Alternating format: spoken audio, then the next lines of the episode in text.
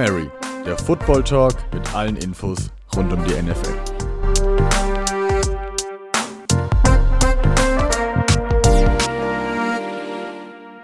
Servus und Hallo zu einer neuen Folge vom Hail Mary Football Talk. Wir sind angelangt bei Teil 3 unserer Draft Preview und ähm, mit mir heute, wie in den letzten beiden Wochen, auch der Lauren. Servus. Moin, moin.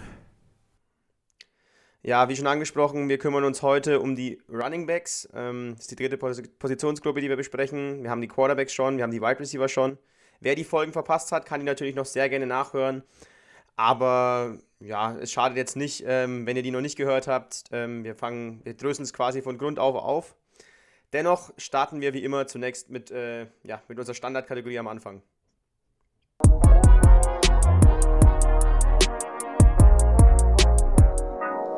Die NFL News. Ja, auch in der Offseason quasi und jetzt schon so kurz vorm Draft passieren noch Sachen, die ähm, ja, den Draft beeinflussen, aber eher schon sich auf die nächste Saison beziehen. Und zwar gab es einen Trade. Die New York Jets haben ihren Quarterback Sam Darnold, der jetzt drei oder vier Jahre bei ihnen der Starting Quarterback war, zu den Carolina Panthers getradet. Lauren, was sagst du zum Trade? Ich kann dann gleich auch nochmal sagen, was, was er gekostet hat letzten Endes. Ähm, oder du. Und ähm, wie siehst du es? Gibt es Gewinner, gibt es Verlierer? Wer ist, wie ist es für die beiden Seiten so aufgebaut? Ist natürlich eine ganz schwierige Situation gewesen bei den Jets. Das Misscoaching und Missmanagement bei den Jets geht ja schon die letzten drei Jahre. Also war das dritte Jahr jetzt von Sandano letzte Saison. Der war ja am 2 gepickt worden von den Jets nach Baker Mayfield dann die Nummer 2 gewesen. Und er hatte riesen Erwartungen an sich, weil er im College eben sehr gut gespielt hat. Aber es ist eben oft sowas bei NFL-Spielern, wenn sie zu einem schlechten Team kommen, können sie nicht das zeigen, was sie, was sie wollen, fühlen sich dann auch nicht ähm, wohl in der, in der Pocket, im Team.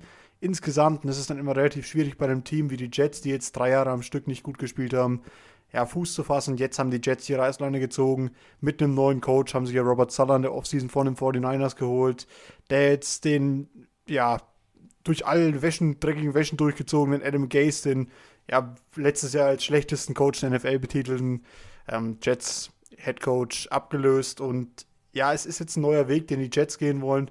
Und auch die Panthers hört man ja, munkelt man schon, dass sie sich von Teddy Bridgewater trennen wollen. Also da geht es für zwei Teams quasi eine neue Ära los. Die Panthers wollen raus aus der Mittelmäßigkeit, die Jets wollen endlich wieder mal da rein oder höher hinaus und mal ein bisschen wieder was machen, erfolgreich werden.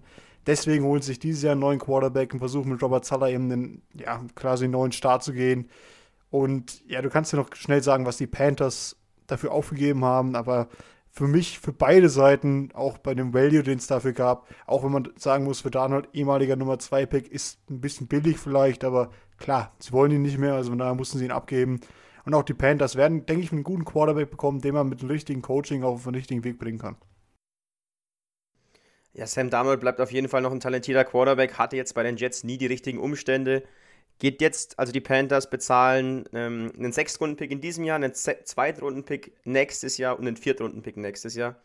Also der Zweitrunden-Pick erscheint schon, ja, vielleicht ein bisschen hoch für die Leistungen von Sam Darnold in den letzten Jahren. Aber man hat ja im College, im College gesehen, dass es ein talentierter Spieler sein kann oder auch ist. Und er ist noch auf seinem Rookie-Vertrag, ähm, wenn die Panthers dann die 50-Option ziehen, ist er noch zwei Jahre relativ günstig für einen Quarterback. Und dann können sie schauen, jetzt mit einem günstigen Quarterback, ob er ihr Mann ist, ob er die Panthers jetzt in eine erfolgreiche Zukunft führen kann. Und dann in zwei Jahren geben sie ihm vielleicht einen größeren Vertrag, wenn er Leistung gebracht hat. Bei den Jets hat das nie so richtig gezeigt und die machen jetzt Platz für vielleicht Zach, Wilson, vielleicht für Justin Fields. Auf jeden Fall ist da eine neue Ära jetzt bei, bei den Jets und ich denke auch, dass äh, Robert, Robert Sala eine ganz neue Kultur nach äh, New York bringen wird, oder?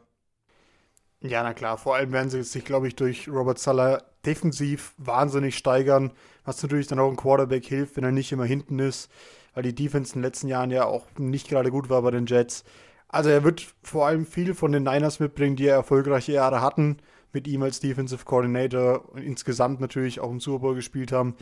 Da kommt natürlich ein ganz anderer, ja, da zieht jetzt ein ganz anderer Wind durch New York, muss man sagen. Und ich sehe auf jeden Fall ein Potenzial, dass die Jets sich ein bisschen steigern in der nächsten Saison schon, aber in den kommenden Jahren auf jeden Fall wieder ein Threat werden in der AFC und vielleicht auch mal wieder in der Division Award mitzureden haben, wo sie ja doch in den letzten Jahren relativ oft am Ende, am Ende der Tabelle zu finden waren. Ja, da bekommt äh, Sam Darnold bei den Panthers auf jeden Fall die Chance, sich nochmal neu zu beweisen, zu zeigen, dass er das Talent hat, was er damals im College gezeigt hat. Ein Spieler, der jetzt auch sich im nächsten Jahr beweisen muss und was vor allem für mich äh, als Giants-Fan äußerst interessant ist, ist Daniel Jones. Da gibt es jetzt eine neueste News, dass Daniel Jones sich mit seinen ganzen neuen Waffen mit ähm, ähm, Kyle Rudolph ist nicht dabei, die Neuverpflichtung auf Thailand, der ist noch verletzt. Aber Kenny Golladay wird in Arizona sein, also die die, das Giants-Roster trifft sich jetzt äh, nächste Woche in Arizona, um ein paar Würfe zu machen, einfach um einen gewissen Rhythmus zu finden. Wie schon gesagt, Kenny Golladay wird dabei sein, Saquon Barkley, der auch auf sein Comeback hinarbeitet, wird vor Ort sein und ganz viele andere O-Liner und Receiver-Waffen und auch paar Titans werden vor Ort sein. Die Giants versuchen in den Rhythmus zu kommen, ne? Ja, wir haben es ja angesprochen. Es ist jetzt dieses Jahr die Prove It or Lose It Saison für Danny Jones, der also für Danny Dimes, der muss jetzt dieses Jahr, sonst werden sie sich nächstes Jahr neu orientieren im Draft oder mit einem Trade vielleicht die Giants, weil sie jetzt eben alles haben, was sie brauchen der Offense. Sie haben, klar, in der O-Line kann man vielleicht noch im Draft ein Adjustment machen, man kann vielleicht auch einen Receiver nehmen, aber an sich hat er jetzt eine Nummer 1 Waffe mit Kenny Golladay, hat einen Top Titan bekommen mit Kyle Rudolph, der sehr viel Erfahrung mitbringt. Hat er eh schon mit Evan Ingram einen guten Titan gehabt. Auch die anderen Receiver sind natürlich nicht die unterste Schublade in der NFL und eben Saquon, du hast ihn schon angesprochen, kommt zurück aus der Verletzung. Also, wie gesagt, ich habe schon bei den, bei den Jets gesagt, da zieht ein anderer Wind durch New York. Das trifft bei den Giants genauso zu. Dieses Jahr müssen die Giants zeigen, dass sie doch noch mit, mitreden können um die Playoffs, dass sie dann ein Kandidat sind. Klar waren sie letztes Jahr dran, nah dran, aber da war auch die ganze Division schlecht und auch die schläft ja nicht. Und die Giants, wie gesagt, Daniel Jones zeigt da mal, dass er will, will Leader sein, will die Leute zusammenschwören, will schon mal ein paar Abläufe Ab, ähm, klären und das finde ich gut von Daniel Jones. Und ich hoffe auch, wie gesagt, dass der dieses Jahr eine gute Saison hat, weil wir alle davon ausgehen, dass irgendwann der noch seine ja, seine Karriere quasi ins Laufen bringt, auch wenn er sich schon letztes Jahr stark verbessert gezeigt hat. Ja, die, äh, Daniel Jones muss jetzt auch ähm, das zeigen von den Medien, prasselt überall auf ihn ein, dass er zeigen muss, ob er ein NFL-Starting-Quarterback sein kann. Und dann sieht man auch durch solche Aktionen, also das, das Meeting oder das Treffen in Arizona, es ist, geht zum großen Teil auch von ihm aus. Also er will mit seinen, äh, mit seinen Waffen zusammenfinden, sie wollen in ihren, in ihren Rhythmus kommen, sie wollen schauen, dass sie zusammen als Offense funktionieren. Und da ist es, glaube ich, eine, ja, ein gutes Zeichen, dass Daniel Jones da Verantwortung übernehmen wird, äh, wird und will. Und ähm, ja, die Giants-Fans und, auch ich selber können dann mit Hoffnung in die neue Saison gehen, hoffentlich, wenn, wenn, das, wenn die Offense so funktioniert, wie es jetzt auf dem Papier aussieht. Das war es tatsächlich dann auch schon mit unseren News. Es gibt ja jetzt vorm Draft immer so eine kleine Blaupause quasi. Also es gibt nicht so viel zu berichten, aber dafür steht ja der Draft vor der Tür einige junge Talente, die in die NFL wollen und wie bereits zu Anfang der Folge angekündigt, kommen wir jetzt zu den Running Backs. Der NFL Draft.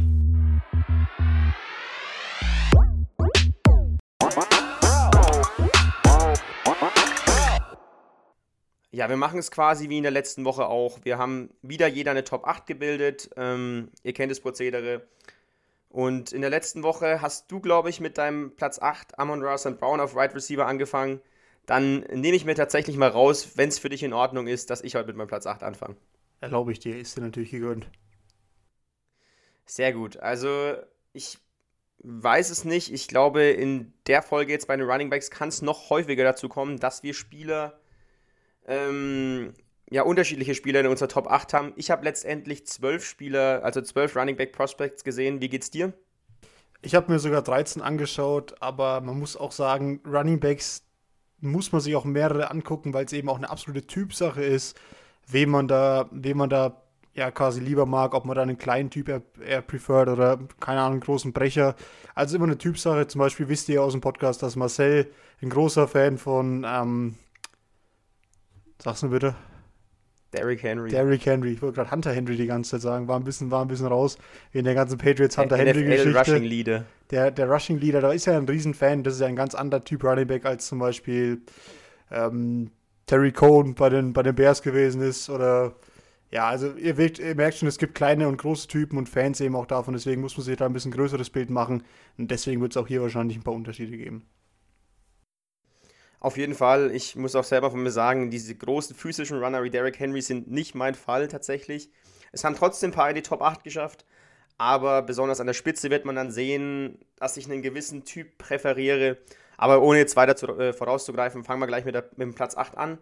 Bei mir auf Platz 8 ist Ramondre Stevenson von Oklahoma. Ähm, ganz kurz zu, ja, zu, seiner, zu seinen Talenten und zu seinen Stärken, weil ich gar, gar nicht weiß, ob du den überhaupt in deiner Liste drin hast. Also für mich ist Ramondre Stevenson schon so ein Prototyp Power Runner. Der hat unglaubliche Physis, ist ähm, in Short Yardage Situationen, ja, da fühlt er sich ganz, ganz besonders zu Hause. Er bringt dir eigentlich, wenn du so, ja, lass ihn laufen, am meisten bringt er dir deine drei bis vier Yards immer. Das ähm, sorgt natürlich dafür, dass die Gegner dann die Box gewisse, gewissermaßen vollstehen müssen, um den, ja, um ihn so ein bisschen eindämmen zu können. Allerdings gibt es dadurch ja natürlich auch wieder Räume, also er hat seinen gewissen Value.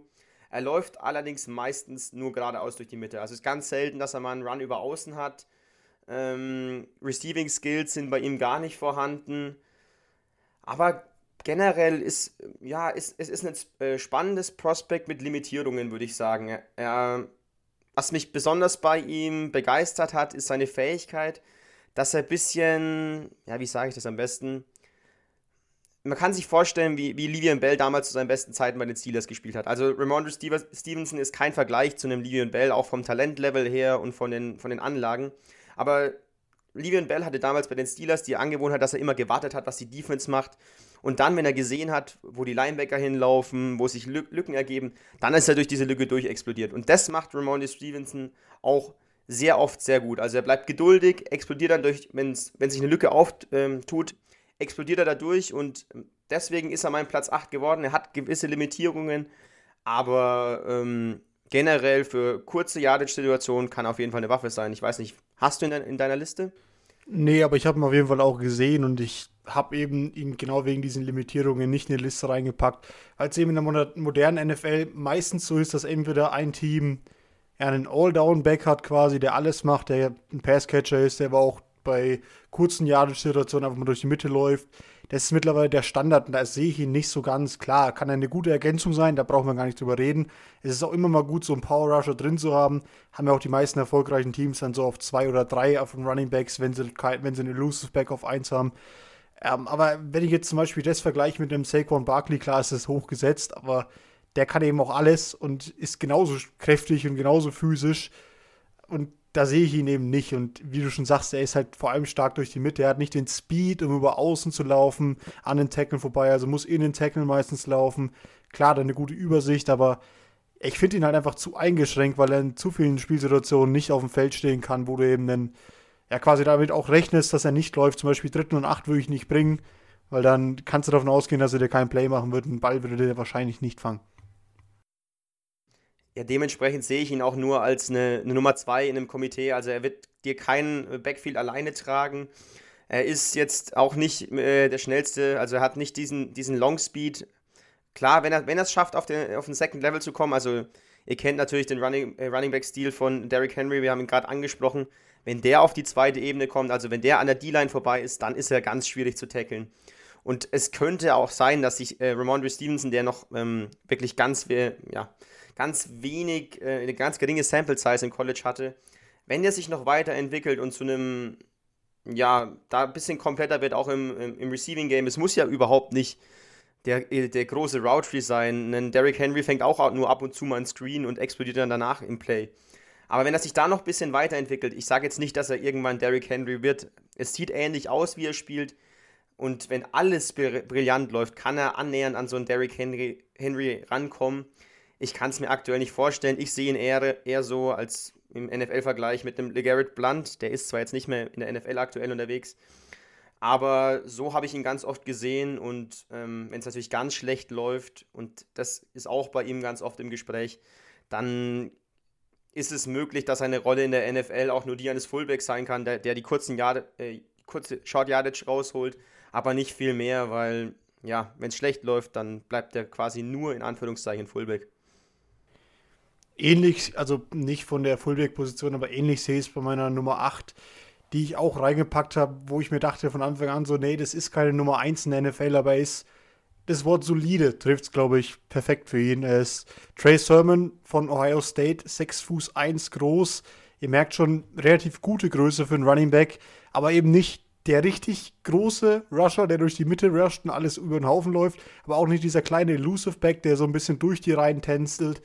Aber er ist okay als Passcatcher aus dem Backfield, hat eine relativ gute Pass Protection und ist eben einigermaßen, also er ist jetzt kein Power Rusher aller Derrick Henry durch die Mitte, aber er ist gut durch die Mitte, er konnte, kann da auch manchmal Tackles brechen. Aber mein größtes Problem ist eben, dass er nichts besonders gut kann. Also er ist jetzt nicht der beste äh, Passcatcher, er ist nicht der beste Speedster Running Back, er ist nicht der kleinste, der sich da durchschlängen kann durch die Reihen. Er hat auch nicht die Elite Speed, kann keine Big Plays kreieren mit 4-6. Äh, das reicht einfach nicht mehr, um in der NFL an Cornerbacks vorbeizulaufen. Da würde er die nicht abhängen. Und wie gesagt, solide ist das perfekte Wort. Ich weiß nicht, ob du ihn gesehen hast, wahrscheinlich schon, weil er war ja bei Ohio State auch im College Final am Ende. Ich würde ihn so beim NFL-Team als solide Nummer 2 sehen, aber kein Nummer 1 Running Back, der aber doch produktiv und hilfreich sein kann für die meisten Teams, wo man sich auf ihn verlassen kann, aber eben nicht das Produktivste, was man in der NFL mittlerweile als Nummer 1 haben will. Ich weiß gar nicht, warum der bei mir tatsächlich äh, ins, es ins Ranking geschafft hat. Ähm, vielleicht habe ich auch, mich auch ein bisschen vom Hype tragen lassen. Klar, der hat bei Ohio State gespielt, hat deswegen viel Aufmerksamkeit bekommen. Er hatte, glaube ich, auch ein Spiel, da hatte er 200, also über, irgendwas über 250 Yards. Also der bekommt schon in vielen Phasen einen großen Hype und ich habe ihn letztlich auch auf Platz 6 sogar gepackt. Ähm, und war letzten Endes auch von mir selber überrascht, aber er hat die gewisse Fähigkeit äh, für ein Big Play. Also er kann immer mal wieder ein Big Play liefern. Klar, er ist nicht die Waffe im Receiving Game, das ist Ramondo Stevenson auch nicht. Aber was mich bei Trey Sermon vor allem begeistert hat, ist die, ja, die Energie, die er mit aufs Feld bringt. Er hat, ist in jedem Play voll da, geht mit durch, ist auch in Pass Protection jetzt nicht so schlecht, also er ist grundsolide da, wie du es schon ansprichst. Und ähm, ich denke, wenn du den so in der vierten Runde, ich habe ich mir jetzt mal grob überlegt, wenn du den in der vierten Runde nimmst, bist du eigentlich ähm, vom Value her ganz gut dabei, würde ich sagen. Also, er, er wie du wie sagst, er ist keine Nummer 1 in der NFL. Das ist für mich auch nicht. Aber er ist quasi ein Oldschool Running Back, der dir, ja, die, die, äh, auch mal die dreckigen Jahre, äh, die, die, ja, die dreckigen Yards holt. Und ähm, klar muss man auch ansprechen, er hat sich jetzt im Januar an der, an der Schulter, glaube ich, verletzt. Ähm, hat deswegen auch die letzten Spiele nicht, nicht gemacht. Ähm, ja, er ist ein grundsolider Spieler, das trifft es aus meiner Sicht auch ganz gut. Aber jetzt keiner, der ein Backfield alleine trägt. Soll ich dann weitermachen mit meiner Nummer 7, dass wir das ein bisschen ja, quasi abwechselnd als erstes sagen? Ja, du darfst gerne mit deiner Nummer 7 weitermachen.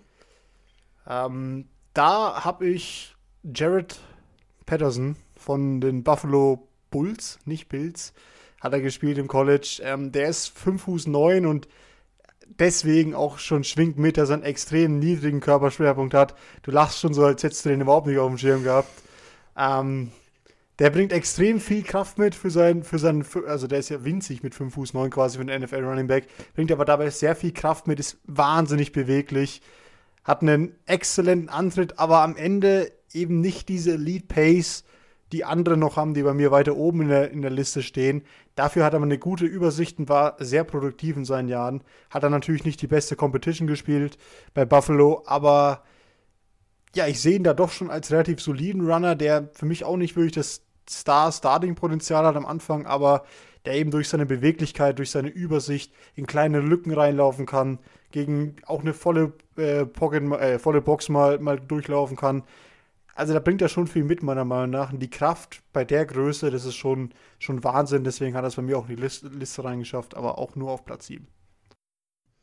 Ich habe von dem tatsächlich ein Tape gesehen. Ähm, er hat es nicht bei mir in die Top 8 geschafft. Äh, ich glaube, ich habe auch nur, weil ich ein Tape von ihm gesehen habe, ich glaube ich gar nicht richtig gelistet. Ähm, äh, Einzige, was ich bei, bei ihm dazu sagen kann, ich habe mich jetzt kaum also mit ihm beschäftigt, ob er, weil er für mich einfach jetzt nicht der Faktor in der NFL werden kann, er sieht, und daran hat es mich erinnert, aus wie Darren Sproles. Erinnerst du dich noch an den, an den Eagles Running Back da, und Saints da ganz davor? Ähm, an den hat er mich erinnert. Äh, sonst, er ist auf jeden Fall agil. Das macht aber auch seine Größe ein bisschen mit. Ist dadurch schwer zu tackeln durch den niedrigen, niedrigen Körperschwerpunkt. Und ja, ob ich, für mich ist es maximal ein Gadget-Spieler in der NFL. Dafür ist er einfach zu klein. Ähm, ich weiß gar nicht, Hast du, wie hast du den im, Rece im Receiving Game gesehen? Kann der vielleicht ein äh, kleiner Receiving Back werden in der NFL? Mm, da ist er jetzt nicht exzellent, sage ich jetzt mal. Also der kam schon über die äh, Rush-Produktivität.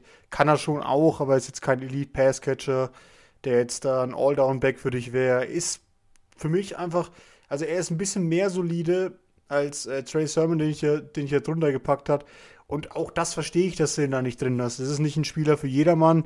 Das liegt einfach auch daran, dass er trotz seiner Größe nicht die beste Geschwindigkeit hat. Also der bricht zwar manchmal Tackles durch die Mitte, aber er ist halt dann wird er oft auch eingeholt, weil er eben nicht der schnellste ist in der Endgeschwindigkeit. Aber diese kurzen Yards, wenn du so, der keinen Power Rusher dafür brauchst, sondern ja, mit einem kleinen Kreativeren, der so ein bisschen die Tippelschritte macht und dann vielleicht durchgeht, da ist er gut genug, meiner Meinung nach. Aber ich kann auch vor, mir vorstellen, dass er am Ende undrafted geht. Und das ist ja das Schöne bei den Running Backs, die bei uns am Ende auf der Liste stehen, weil da eben sehr viele Überraschungen dabei sind. Er kann auch in der NFL durch die Decke gehen, keiner weiß es. Ich habe ihn jetzt auf sieben, weil er mir persönlich vom Laufstil einfach sehr gut gefallen hat. Ja, bei den Running Backs hast du den Vorteil, dass du vor allem auch äh, wirklich, du sprichst an, James Robinson, der letztes Jahr, ich habe die Jahrzahl jetzt nicht im Kopf, aber auf jeden Fall äh, einer der, der Top 10 besten Running Backs in der Liga war bei den Jacksonville Jaguars, ging auch undrafted. Also da gibt es immer wieder so Überraschungen, die dann gar nicht gedraftet werden. Und ähm, du, also Running Backs, wirklich, es ist äh, eine, eine Typfrage, eine Stilfrage und ähm, ja, da, da gibt es immer wieder Überraschungen. Also, wenn, ich habe den Namen schon wieder vergessen. Äh, wie, wie heißt dein, Jared dein, Patterson. dein Nummer 7? Jared Patterson. Wenn Jared Patterson eine Rolle in der NFL findet, in der er optimal eingesetzt wird, Darren Sproles hat sich auch ewig in der NFL gehalten. Also würde ich nicht ausschließen. Äh, wenn du den magst, wenn das ein Spieler ist, äh, den eine, Franchise mag, dann kann er auch seine Rolle finden. Aber ich, für mich ähm, war er letzten Endes äh, zu klein. Ich weiß auch nicht, ich weiß nie wirklich, wie sich Darren Sproles in der NFL gehalten hat, aber er hat es geschafft. Das heißt, jeder Spieler hat seine Chance verdient. Dann machen wir weiter mit meinem Platz 7 und das ist äh, Dimitri Felton von UCLA. Lass mich erstmal meine Notizen dazu rausfinden. Ähm, den habe ich erst vorgestern, glaube ich, äh, final bewertet und er hat es auch erst dann in meine ähm, Top 8 geschafft. Der war davor, glaube ich, auf Platz 9 oder so. Und jetzt, wo ich mir nochmal das Tape angeschaut habe, ähm, hat er mich einfach nochmal überzeugt. Also, Dimitri Felton ist kein klassischer Running Back. Also, wir hatten Trey Sermon, wir hatten Ramondre Stevenson, das sind die Power Runner, ganz klar. Dimitri Felton wird auf vielen Boards auch ähm, nicht nur als äh, Running Back gelistet, sondern teilweise auch als Wide Receiver.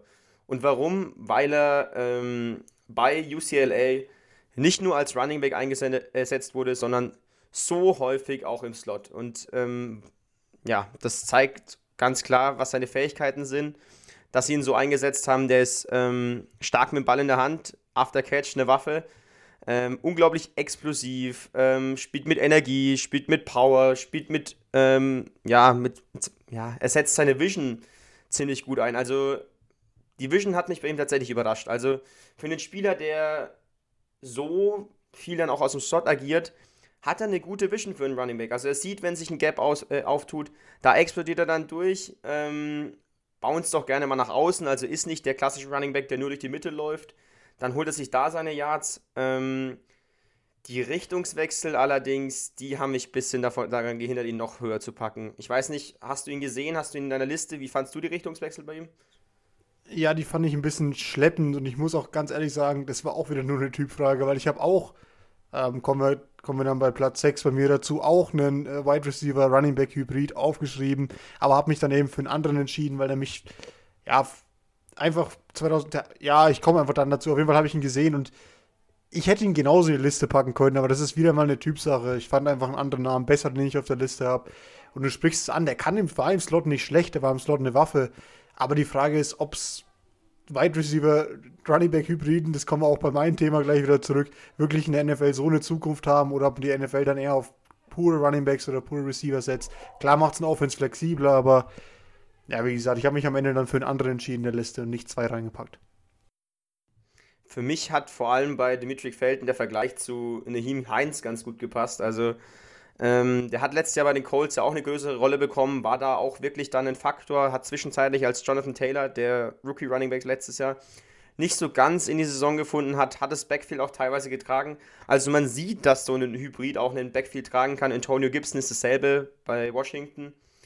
ähm, das große Problem bei Dimitri Felden, außer seinen Richtungswechseln, die, wie du schon ansprichst, ich habe mir auch langsam tatsächlich aufgeschrieben.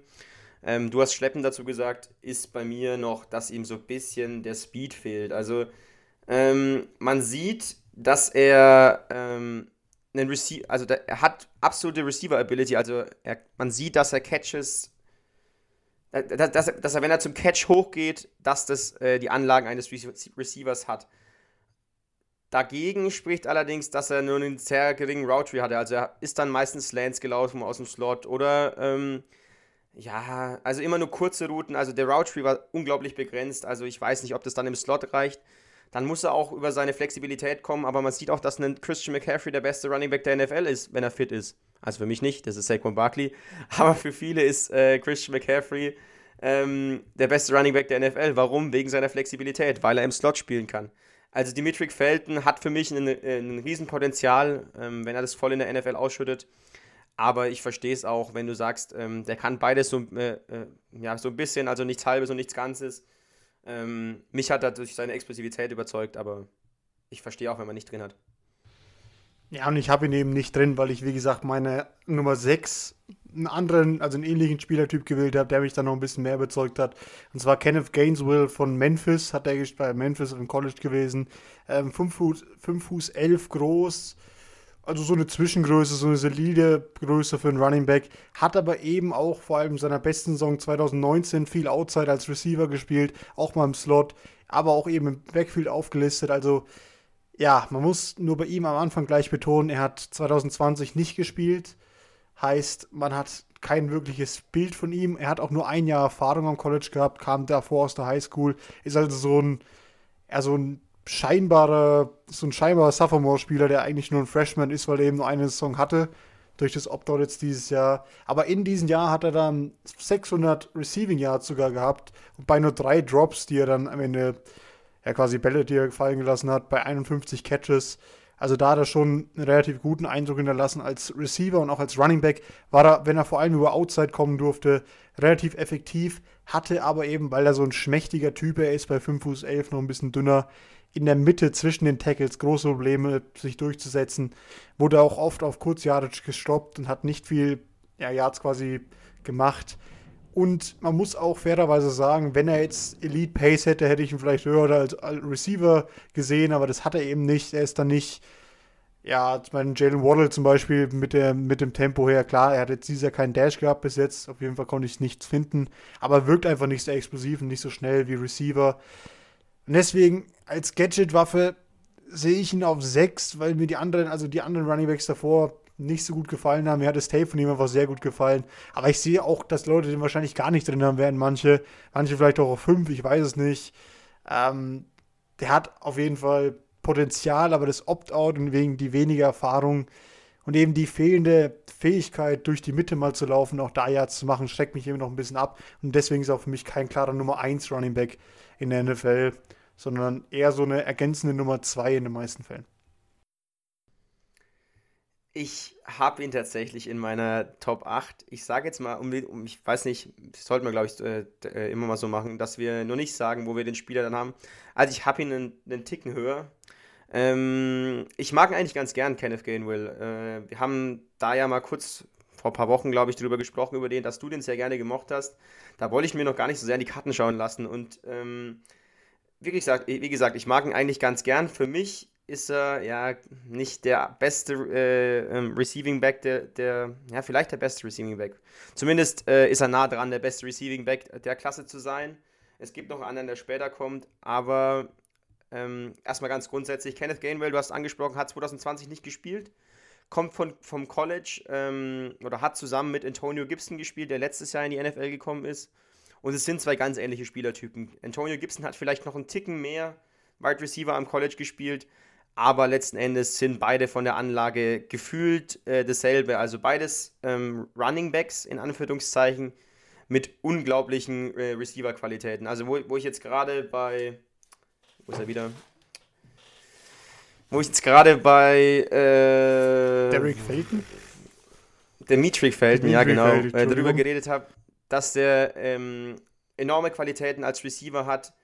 Das geht mir bei Kenneth Gainwell noch geht, äh, geht Kenneth Gainwell bei mir noch einen ganzen Ticken drüber. Also, wenn der Open Field angespielt wird und ein bisschen Platz bekommt, zum Beispiel durch Screens, ähm, durch äh, Dump-Offs, durch Checkdowns, wenn der ein bisschen Platz vor sich hat, dann explodiert er da raus. Open Field ist er für mich ganz, ganz schwer zu, ganz, ganz schwer zu, äh, zu stoppen. Ist im 1 gegen 1 unglaublich gut, ähm, kann allerdings auch als äh, Power Rusher ein Faktor ähm, sein. Also da habe ich ihn vielleicht ein bisschen besser gesehen als du.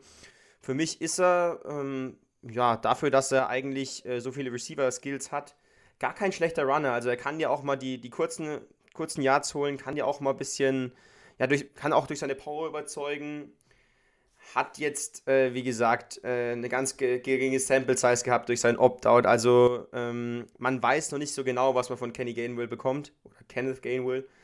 Ähm, wobei für einen Running Back, der aus dem, äh, aus dem College kommt, sind wenige Carries gar nicht mal so ein Problem. Klar, man hat jetzt nicht das hundertprozentige Bild, aber er ist ja auch noch nicht so abgearbeitet damit. Also er ist noch nicht so durch. Bei Running Backs immer das Thema, wann bezahlt man sie? Kann man die nicht so leicht ersetzen? Nimmt man lieber lieber die jungen Spieler? Er hat noch nicht so viel auf dem Tacho. Also er kann dir bestimmt äh, noch einige Jahre in der NFL als, ja, als gute, gute Waffe zur Verfügung stehen. Und was ihn für mich dann ähm, einen Ticken höher gebracht hat, ist einfach seine, ähm, die Möglichkeit, dass du ihn als Free Down Back in der NFL aufstellen kannst. Also er kann dir jedes Down spielen, kann dir ähm, am, bei First Down ein paar Yards holen, um dir ja, solide äh, Second und Third Downs ja, ähm, zu generieren, aber er kann auch bei Third Down dir das entscheidende First Down fangen. Also für mich ähm, ein sehr interessanter Spieler. Ich habe mir dazu geschrieben, Christian McCaffrey für den armen Mann. Also äh, er hat nicht das Elite-Ceiling, denke ich, aber er kann für mich ein solider NFL-Starter werden. Das ist natürlich ein bisschen frech, weil dieses äh, CMC für Arme nimmt natürlich immer ein bisschen die negativen Schwingung, Schwingungen mit. Aber ja, klar, ich würde wenn du ihn nicht auf 5 hast, würde ich weitermachen mit der 5. Haben wir deine 5 schon gehört? Ich bin mir gar nicht mehr sicher gerade. Also meine 6 war tatsächlich Trey Sermon, den hatten wir schon. Und meine Nummer 5 kommt noch. Also darfst du mit deiner Nummer 5 weitermachen. Okay, auf Platz 5 habe ich Khalil Herbert, der in seiner College-Zeit bei zwei Colleges gespielt hat. Der hat. Bitte wen? Khalil, Khalil Herbert. Ich, den habe ich nicht gesehen. Also Virginia Tech, Virginia Tech, äh, Khalil Herbert. Okay, da bin ich jetzt ganz besonders gespannt. Das ist natürlich gut, wenn du meinen Platz 5 nicht gesehen hast. Da, da kann ich jetzt nichts was erzählen. Ähm, wie gesagt, kommt, hat zwei Colleges gespielt, kam dann 2019 zu Virginia Tech, ist 5 Fuß 9 groß, ein kleiner, sehr physischer Rusher, der ja trotz seiner Körpergröße eigentlich eher so der Power Rusher ist, glaubt man mal gar nicht, weil er eben unfassbar komp kompakt gebaut ist. Ähm, hat seit 2019 eben bei Virginia gespielt und da 2,6 Yards im Schnitt gelaufen. Das ist schon mal erstens sehr viel und zweitens noch, glaube ich, 4,9 davon nach Contact. Also der ist unfassbar schwer runterzubekommen, macht Yards after Contact, ist eine kleine Tackle-Brechmaschine, hat eine sehr, sehr gute Balance beim Laufen. Aber das Problem ist, er ist nicht so der Receiving Back. Er hat nur 8 Receptions gehabt im letzten Jahr. Also ist er der klare Rusher aber eben, wie gesagt, durch diesen niedrigen Körperschwerpunkt, durch diese enorme Kraft, die er hat, auch in den Beinen, im Oberkörper, wahnsinnig schwer zu tackeln. Und ich glaube sogar, dass der mein erster Starting-Kandidat ist für die NFL. Und ja, also musst dir vielleicht im Nachhinein nochmal ein Tape von dem anschauen. Der hat mir auf jeden Fall sehr, sehr gut gefallen. Kleines, dralliges Ding da, das unfassbar explosiv läuft, wahnsinnig, wahnsinnig gute Tackles bricht, unfassbar beweglich auch noch dazu. Also ja, hat mir sehr, sehr gut gefallen beim Scouten. Du gerätst da fast schon ein bisschen ins Schwärmen, wenn der jetzt dann tatsächlich nur die Nummer 5 in Anführungszeichen geworden ist. Was sind denn die Schwächen von Khalil Herbert? Ich habe es schon angesprochen, er ist jetzt nicht dieser Free äh, All-Down-Back, den du gerade angesprochen hast mit Kenneth Gainesville. Der ist im Passing-Game nicht Elite und klar, muss man auch immer sagen, ich sag Power Rusher, aber du kennst die Jungs in der NFL, in der Defensive Line, wenn du dann gegen einen 6 Fuß 7 Spieler spielst, das ist dann noch ein bisschen was anderes. Der, Im College findest du meistens solche Gegner nicht. Wenn ein richtig dralles Ding wie Delvin Tomlinson zum Beispiel, der Defensive Tackle ist, gegen den er da läuft, da kriegt er schon Probleme wegen seiner Größe. Und ja, also die physischen Voraussetzungen, da gibt es halt eben noch Spieler, die haben da noch ganz andere in diesem Draft, in der Running Back Class. Und die habe ich noch ein bisschen weit höher gepackt. Ich merke schon, du hast so ein Fable für die Kleinen, die die, ja, die kleineren Running Backs. Also der Khalil Herbert habe ich nicht gesehen, werde ich auf jeden Fall jetzt im Draft-Prozess dann nochmal nachholen. Aber wenn du da so ein Diamond gefunden hast, Diamond in the Rough, dann ist das auf jeden Fall ein Kandidat, den man sich auf jeden Fall nochmal anschauen kann. Jetzt meine Nummer 5, weil wir ja schon ab und zu mal ein bisschen darüber geredet haben, ist ziemlich sicher ein Spieler, den du nochmal ein Stück höher hast. Ich weiß nicht, wie viel höher.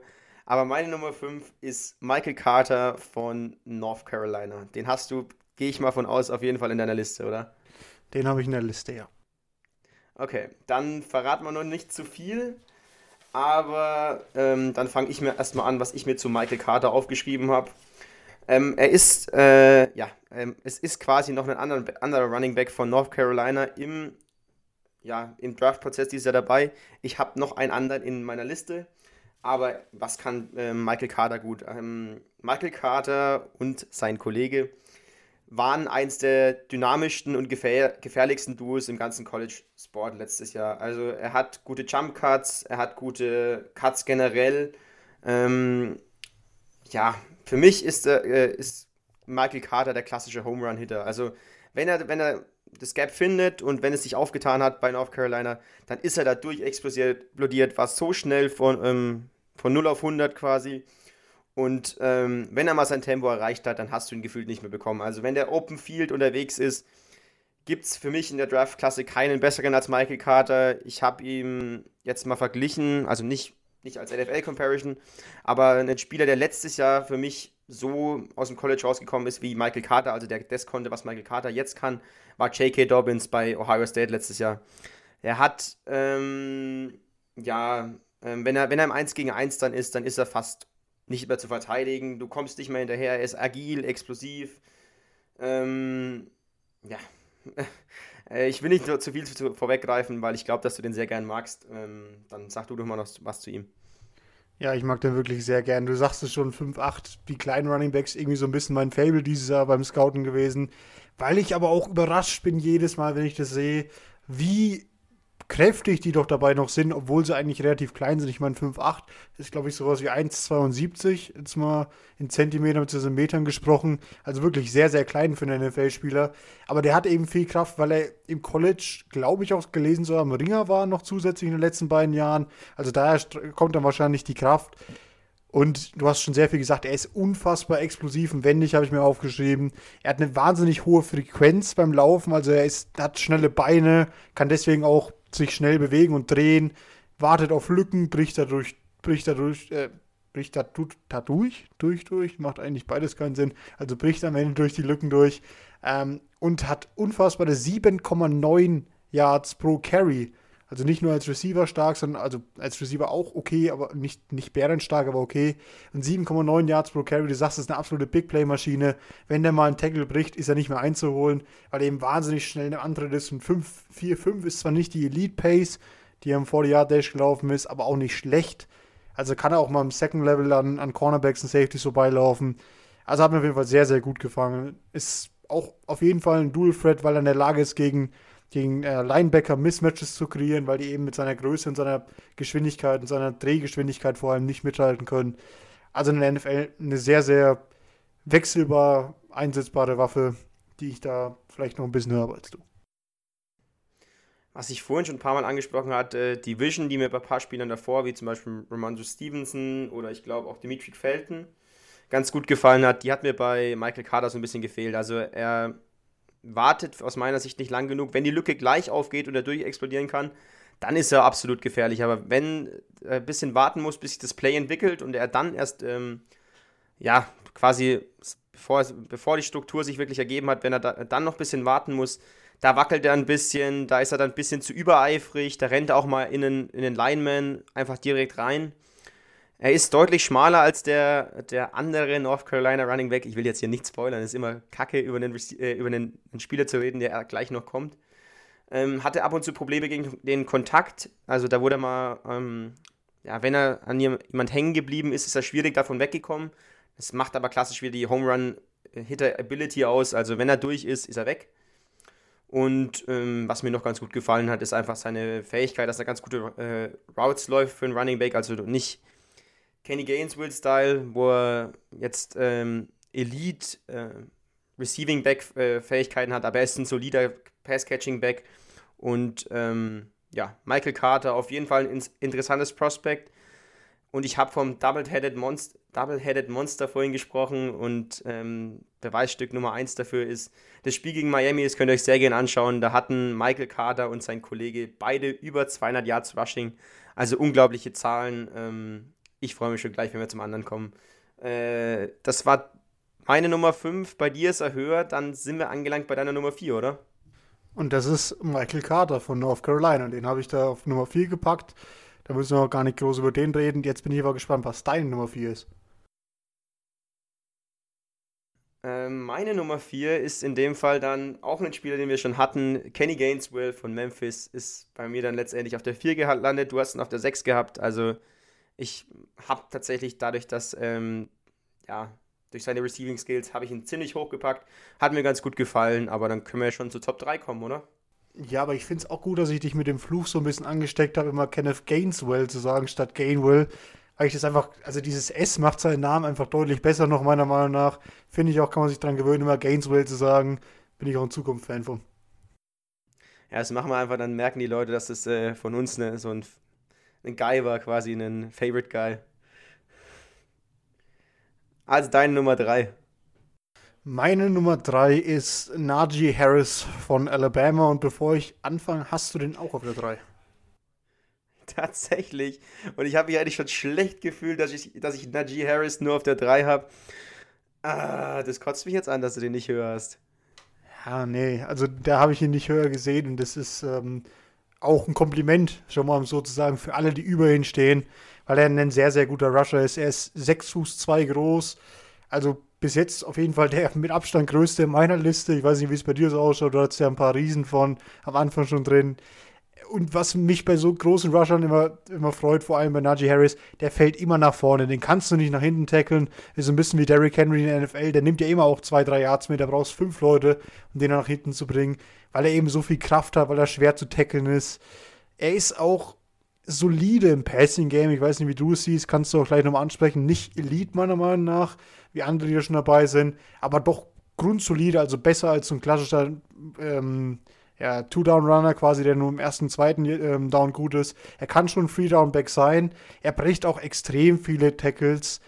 Aber ich habe ihn nur auf drei, weil er eben nicht dieses Big, Big Thread ist, wenn du weißt, was ich meine. Wenn wir dann noch zu den anderen kommen, dann kann ich es bestimmt besser erklären. Aber er ist nicht nicht diese Big Fred Waffe, der auch mal, der regelmäßig für 60, 70 Yards läuft, weil er eben nicht diese Endgeschwindigkeit hat, wie möglicherweise die beiden anderen, die ich drüber habe, oder eben die Fähigkeit, auch im offenen Feld besser Tackles zu brechen durch seine Beweglichkeit. Er kommt halt eben viel über seine Größe, weil er eben schwer zu tackeln ist und einfach, ja, also wer, wer schon mal was von dem gesehen hat, der ist einfach unfassbar physisch auch, ein super durchtrainierter Typ.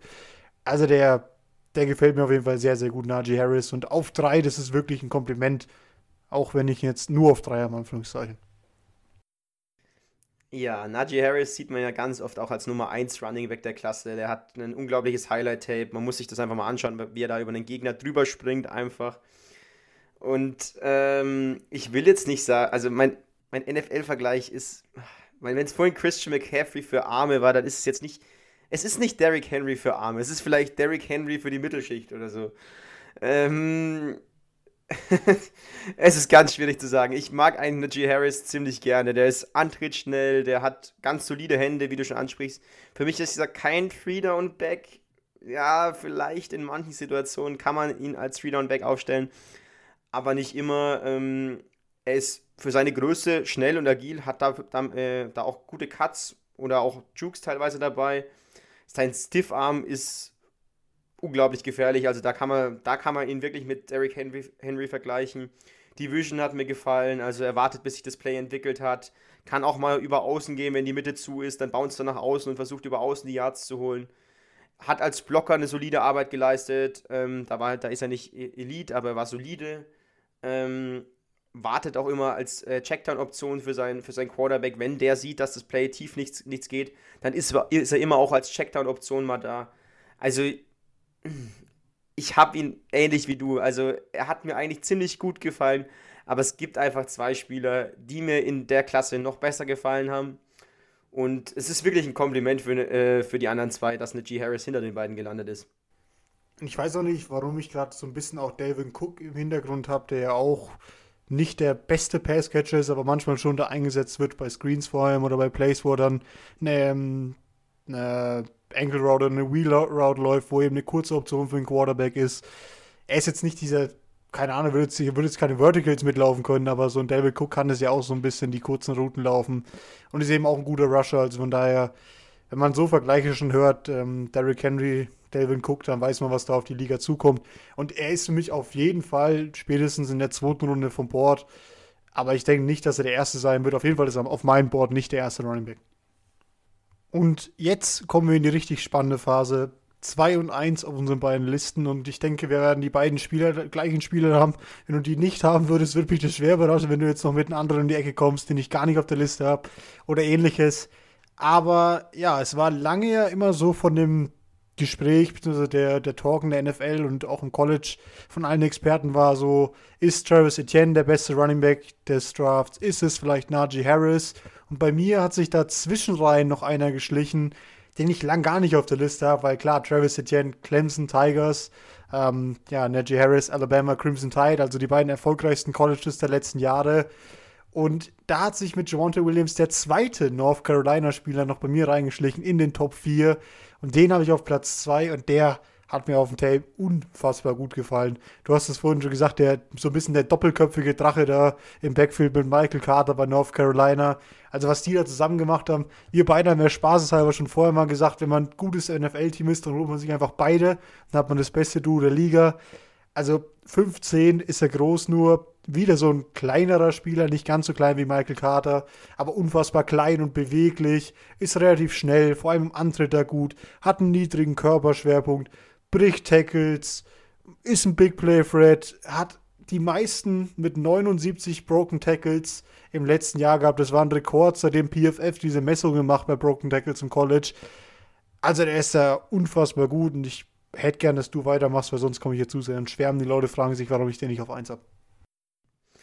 Ja, also ähm, wir haben ja ein paar Mal drüber gesprochen, wer, ja, wie, wie siehst du den und den Running Back, wie gefällt der Running Back dir?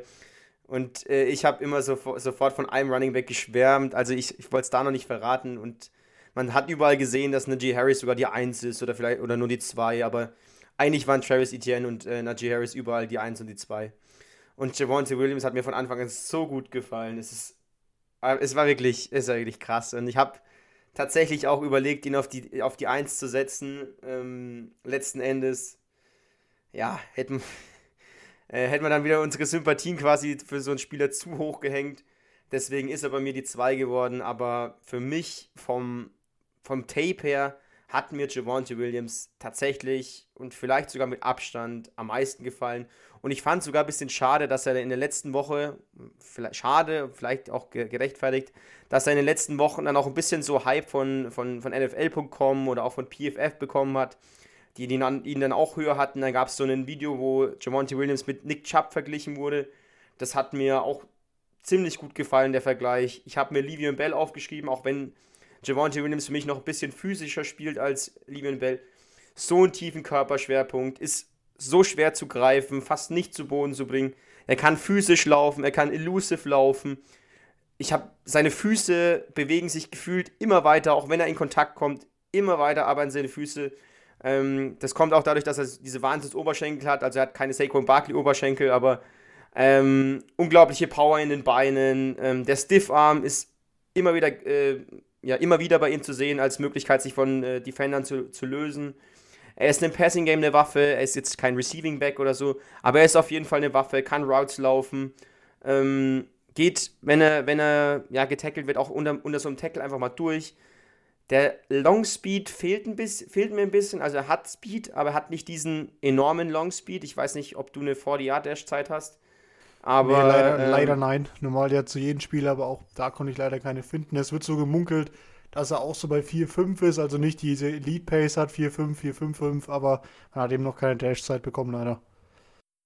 Ja, aber für mich braucht er diese Longspeed, äh, diesen Longspeed braucht er auch gar nicht. Er hat, ähm, hat die Trades, um ein Contact Runner zu sein, hat die Trades aber auch im, Re im Receiving Game eine Waffe zu sein. Er ist jetzt auch wieder kein riesen Route Tree gelaufen, aber er, er kann, wie gesagt, bei Third Down auf dem Feld stehen. Er ist kein Home Run Hitter wie sein, sein Kollege Michael Carter. Aber ähm, für mich ist er ein absoluter Three-Down-Back in der NFL und ähm, was ich mir noch dazu aufgeschrieben hatte, er hatte kaum Verletzungen in, der, äh, in seiner Karriere bisher. Also ich habe eigentlich gar keine gefunden, was auch wieder ein massiver Pluspunkt ist, um ihn sehr hoch zu draften. Also wenn der nicht Anfang der zweiten Runde vielleicht nach Atlanta oder nach Miami geht, dann wäre ich schon schwer verwundert, muss ich sagen. Und offenbar habe ich einfach in der Recherche da die 40 Time vergessen aufzuschreiben, weil er beim Pro Day offensichtlich eine 4-5-5, eine 4-5-8 gelaufen ist. Also genau wie wir es gesagt haben, kein Elite Pace, der nicht jetzt im Second Level nochmal, weil er so schnell ist, davon rennt, aber du hast alles gesagt, was man sagen muss. Und auch die Tatsache, dass du gesagt hast, er ist gut im Passing Game, gefällt mir, weil das bei dem, finde ich, ein bisschen immer unterschlagen wird, weil er eben mit Michael Carter zusammengespielt hat, der auch im Passing Game sehr oft eingebunden wurde. Und deswegen konnte man eben nicht so viel er hat mal nicht so viel davon gesehen. Also er wurde noch nicht da so viel ja, gefeatured quasi im Passing Gamer. Das kann er auf jeden Fall auch, hat da auch relativ gute Hände. Er, ich mache noch ein paar Problempunkte. Nicht, dass ihr denkt, warum habe ich den nicht auf 1. Meiner Meinung nach ist es immer ein bisschen schwierig, einen Freshman da tatsächlich als besten Running Back der Liga zu haben, weil er eben noch nicht nachhaltig gezeigt hat, dass er der Beste ist. Er hat eben nur ein Jahr Erfahrung. Also er ist ein Junior im College natürlich dann. Ähm, Dazu hat er manchmal ganz selten Ball-Security-Probleme und eine ausbaufähige Pass-Protection, aber das ist meistens so bei jungen Running Backs, die aus College kommen. Das lernst du erst da richtig, weil im Highschool natürlich, da wenn du nicht in der Elite Group spielst, dann, dann hast du da auch schlechtere Gegner, da musst du nicht so gut sein. Und deswegen ist das auf jeden Fall, was man noch dran arbeiten kann und ich sehe auf jeden Fall auch, dass er Anfang der zweiten Runde da weggeht vom Board. Alles andere wird mich wahnsinnig überraschen. Auch der mediale Hype wird es natürlich noch ein bisschen aufbauen. Da werden die Teams auch nochmal extrem mit dem reden. Auch wenn ich glaube, dass die Teams schon davor wussten, dass das ein Wahnsinnsspieler ist. Und auf den freue ich mich in der NFL auf jeden Fall sehr.